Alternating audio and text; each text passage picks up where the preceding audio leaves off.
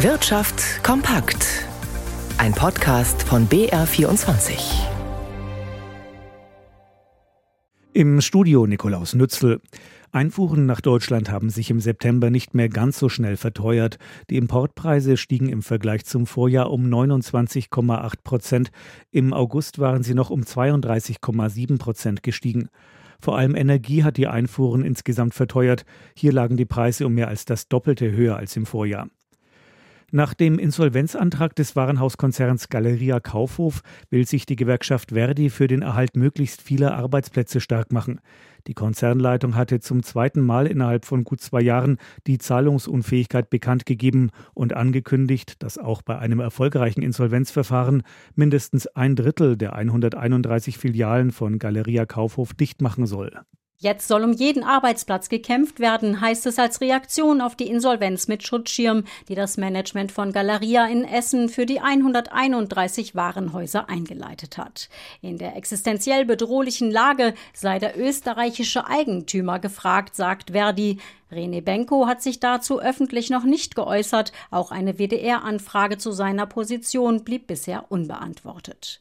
Bei vielen Mitarbeitern geht derweil die Angst um. Betriebsräte sind in Dauergesprächen, weil viele sich fragen, ob sie ihren Job verlieren und welche Filialen geschlossen werden. Eine konkrete Liste gebe es noch nicht, sagt der Insolvenzverwalter und eingesetzte Sanierer Arndt Geiwitz dem WDR. Spätestens in drei Monaten werde man Klarheit haben, um bei Galeria die Insolvenz in Eigenregie fortzuführen. Durch den Schutzschirm können zum Beispiel weder Vermieter noch Lieferanten auf ihr Geld bestehen. Für die Beschäftigten übernimmt die Bundesagentur für Arbeit drei Monate lang die Bezahlung. Denise Friese, Essen. Zwei frühere Mitarbeiter der Hypo-Vereinsbank sind wegen Steuerhinterziehung nach dem sogenannten Cum-Ex-Modell zu Gefängnisstrafen auf Bewährung verurteilt worden. Bei den illegalen Wertpapiergeschäften hatten verschiedene Banken über Jahre hinweg den Staat um Steuergeld in Milliardenhöhe betrogen. Die Bewährungsstrafen gegen die beiden früheren Beschäftigten der Hypovereinsbank, die das Landgericht Wiesbaden jetzt verhängt hat, belaufen sich auf 14 und 24 Monate. Dazu kommen Geldbußen von 60.000 und 20.000 Euro. Die Staatsanwaltschaft hatte mehrjährige Haftstrafen ohne Bewährung gefordert. Der Anstieg der Energiepreise nach dem russischen Angriff auf die Ukraine spült den Ölkonzernen weiterhin hohe Gewinne in die Kassen. Der saudische Ölriese Aramco hat im zurückliegenden Quartal seinen Gewinn um mehr als ein Drittel gesteigert auf über 42 Milliarden Dollar. Noch schneller ist der Gewinn der britischen BP gestiegen. Er hat sich mehr als verdoppelt auf über 8 Milliarden Dollar. Das ist das zweitbeste Quartalsergebnis, das der Konzern jemals eingefahren hat. Der Grund für den enormen Gewinn sind die hohen Gas- und Ölpreise weltweit. Das Unternehmen kündigte an, die Dividende für Aktionäre zu erhöhen. Außerdem kaufte BP eigene Aktien im Wert von 2,5 Milliarden Euro zurück. In den vergangenen Tagen hatten auch andere Energieriesen wie ExxonMobil und Chevron Rekordergebnisse angekündigt.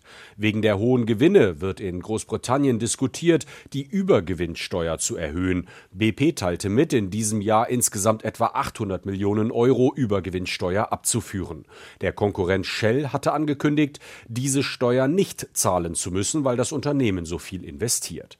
Die Übergewinnsteuer hatte Rishi Sunak im Mai eingeführt, als er noch Finanzminister war. Damals hatte er angekündigt, die Abgabe würde 5,8 Milliarden Euro in diesem Jahr einbringen.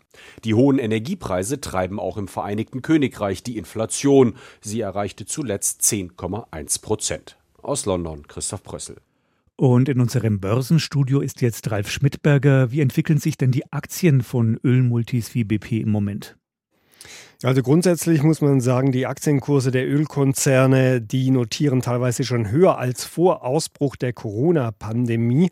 Und es ist eben so, die Ölkonzerne sind Krisengewinner, weil die Preise für Öl und Gas so gestiegen sind. Auch aktuell steigen die Notierungen für Rohöl. Ein Barrel Brent verteuert sich um mehr als zwei Dollar auf rund 95 Dollar. Und das Ölkartell OPEC hat heute auch seinen Ölmarktbericht vorgelegt und demnach erwarten die Kartellmitgliedstaaten, dass die Nachfrage nach Öl in den kommenden Jahren weiter steigen wird. Ja, wie gehört, auch einige Staaten wollen da ihren Anteil haben, eben mit Übergewinnsteuern wie jetzt in England. US-Präsident Biden hat die Öl- und Gasunternehmen außerdem aufgefordert, einen Teil ihrer Rekordgewinne in die Senkung der Kosten für amerikanische Familien zu investieren. Andernfalls, so Bidens Drohung, erwäge er ebenfalls eine Strafsteuer. Aber so einfach wird das wohl in den USA nicht sein. Wie auch immer, insgesamt die Stimmung ganz gut in, an den deutschen Aktienmärkten, aber deutlich schwächer als zu Tagesbeginn. Zu Beginn des Handels der DAX im Moment 0,3 Prozent im Plus bei 13.293 Punkten.